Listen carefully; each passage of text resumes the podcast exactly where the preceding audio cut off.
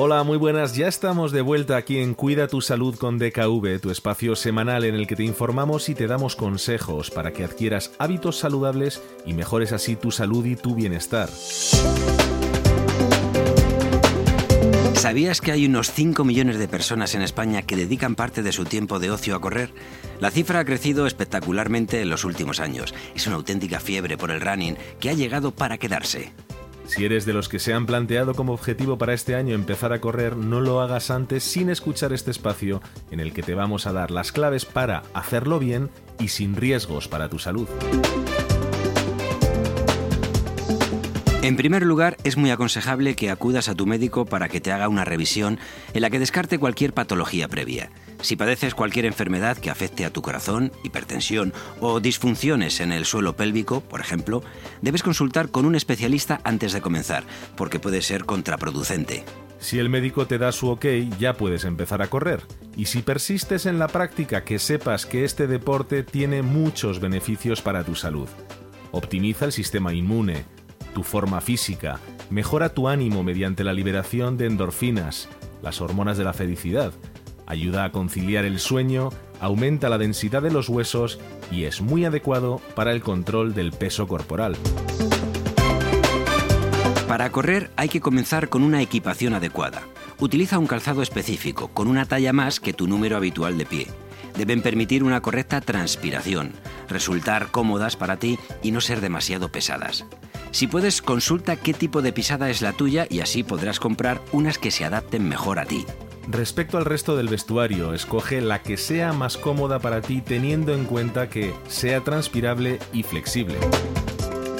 Una vez estés a punto, escoge el tipo de suelo sobre el que quieres correr. Asfalto, camino, cinta de correr.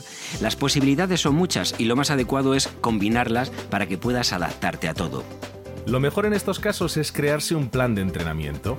De esta forma será más fácil persistir y no abandonar a las primeras de cambio, sobre todo como les pasa a muchos cuando los primeros días no puedas correr más allá de unos minutos. ¿Y cómo se hace un buen plan de entrenamiento? Pues para empezar hay que tener en cuenta lo siguiente. Una sesión debe comenzar con un precalentamiento en el que se realicen movimientos en las diferentes articulaciones, brazos, piernas, rodillas, codos, hombros, pies, a continuación es aconsejable realizar ejercicios cardiovasculares de forma moderada. Lo mejor es comenzar a dar pasos incrementando su frecuencia hasta realizar una leve carrera. Y cuando estemos listos, comenzamos a correr con una mayor intensidad el tiempo que estimamos oportuno. Este será el núcleo central del entrenamiento. Cuando finalice, debemos volver a bajar la intensidad disminuyendo la frecuencia de los pasos y finalizamos con unos estiramientos corporales. Sí, pero ¿Durante cuánto tiempo tenemos que correr al principio? Bueno, para una persona que acabe de empezar, lo mejor es alternar las caminatas con carreras a una velocidad moderada.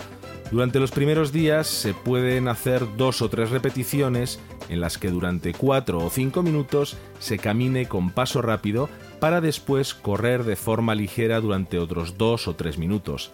Se pueden realizar tres o cuatro días a la semana. A medida que pasen los días, se tiene que ir disminuyendo el número de minutos dedicados a caminar, uno o dos minutos por semana, por ejemplo, mientras que se aumentan los de la carrera. Al cabo de seis semanas, sería aconsejable hacer cuatro repeticiones durante tres o cuatro días a la semana de un minuto o dos minutos caminando y seis o siete corriendo. De esta forma mejoraremos nuestra condición física, evitaremos el riesgo de lesionarnos y le daremos tiempo a nuestro cuerpo a acostumbrarse. Y eso es todo por hoy. En las próximas semanas te seguiremos contando cómo puedes ampliar este primer plan para seguir poniéndote en forma.